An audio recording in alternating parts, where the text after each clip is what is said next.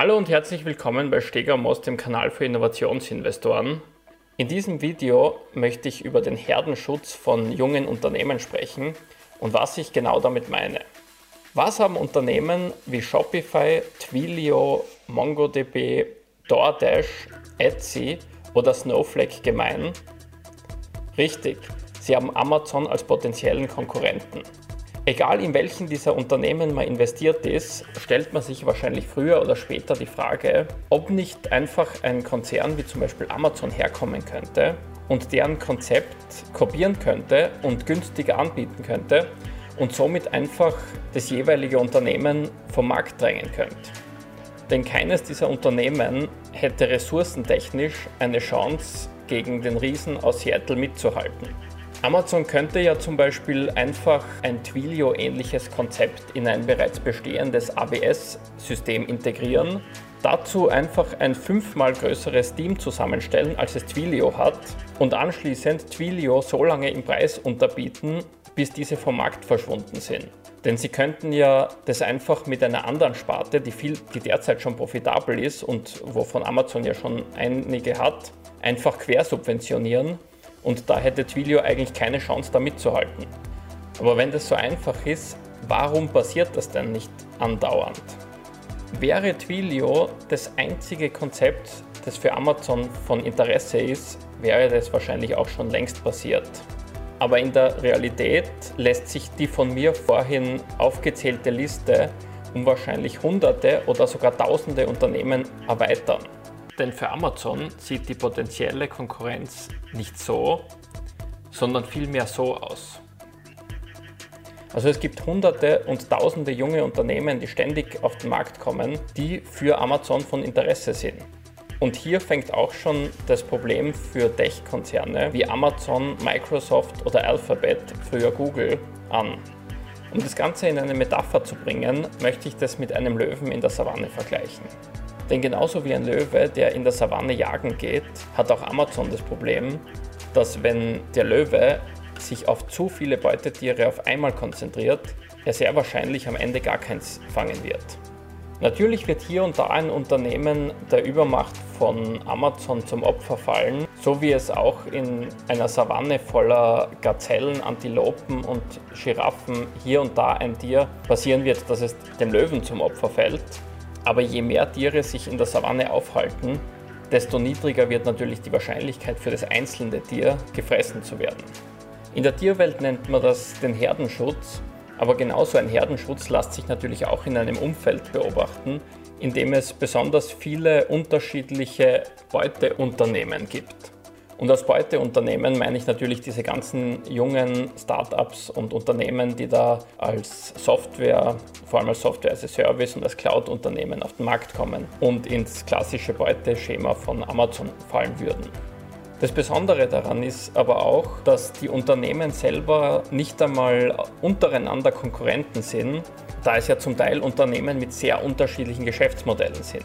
Wenn man zum Beispiel Etsy oder auch Twilio vergleicht, oder MongoDB und DoorDash, dann wird man schnell merken, dass die an sich überhaupt kein ähnliches Geschäftsmodell haben. Aber für einen, einen, Großkonzern wie Amazon, der schon ein Konglomerat darstellt, stellen sie natürlich eine Möglichkeit dar, sein Geschäftsmodell in viele Richtungen auszuweiten.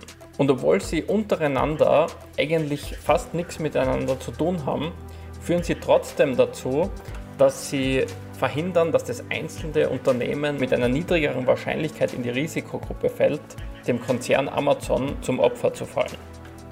Kein Superkonzern dieser Welt hat nämlich die notwendigen Ressourcen, um hunderte andere Geschäftsmodelle zu kopieren, ohne dabei gleichzeitig sein Kerngeschäft zu vernachlässigen, das in der Regel auch schon die meisten Profite abwirft und sich dadurch von seinen direkten Konkurrenten angreifbar zu machen.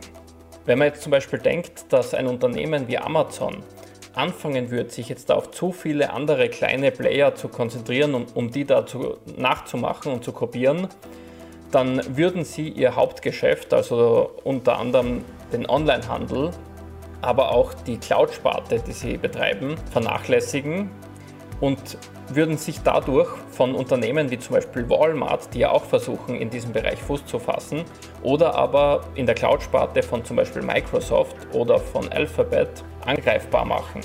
Und diese würden natürlich diese Chance sofort wittern und würden versuchen natürlich da sofort Fuß zu fassen und besser zu werden als Amazon. Und dadurch hat Amazon wenig Interesse, da jetzt in solche Nischensparten einzusteigen, nur um da vielleicht auch noch Fuß zu fassen weil sie dadurch quasi ihr lukrativstes Geschäft angreifbar machen würden. Vor allem wenn man bedenkt, dass neue Konzepte ja auch immer neue Risiken mit sich bringen. Da es aber natürlich trotzdem immer passieren kann, dass ausgerechnet das Unternehmen, in dem man selber investiert ist, einem Konzern wie Amazon zum Opfer fällt, macht es natürlich auch Sinn, dieses Ganze im Auge zu behalten. Weil man darf natürlich eins nicht vergessen, so eine Verdrängung findet ja nicht von heute auf morgen statt. Es ist ja nicht so, dass ein Unternehmen wie zum Beispiel Twilio heute der Platzhirsch ist und morgen über Nacht wird es auf einmal von Amazon verdrängt und geht pleite, sondern das sind ja Entwicklungen, die Stück für Stück sich vollziehen. Und in dieser Zeit sollte man natürlich die Augen offen halten und immer schauen, ob es da schon irgendwelche Entwicklungen gibt, die in diese Richtung gehen. Und auch so kann man natürlich zu einem gewissen Maß das Risiko senken, dass einem ausgerechnet es passiert. Und auf der anderen Seite kann man natürlich auch das Risiko noch einmal senken, indem man nicht nur in ein Unternehmen investiert. Weil wenn man zum Beispiel in mehrere Unternehmen, sagen wir in zehn Unternehmen investiert ist, dann ist die Wahrscheinlichkeit, dass alle diese zehn Unternehmen ausgerechnet einem Unternehmen wie Amazon zum Opfer fallen, durch diesen Herdenschutz, den ich gerade beschrieben habe, sehr, sehr unwahrscheinlich. Und auch so kann man natürlich verhindern, dass man im Fall des Falles großen Schaden nimmt, wenn es trotzdem einmal passiert, dass ein Unternehmen eben Amazon zum Opfer fällt. Wenn ihr aus diesem Video einen Mehrwert ziehen konntet, dann hinterlasst doch einfach ein Like oder schreibt irgendwas in die Kommentare. Ihr könnt auch natürlich den Kanal abonnieren, wenn ihr das noch nicht gemacht habt. Falls ihr noch weitere Gründe wissen wollt, warum junge Unternehmen oder Startups insbesondere bei disruptiven Innovationen häufig einen großen Wettbewerbsvorteil haben, dann könnt ihr dieses Video hier anschauen.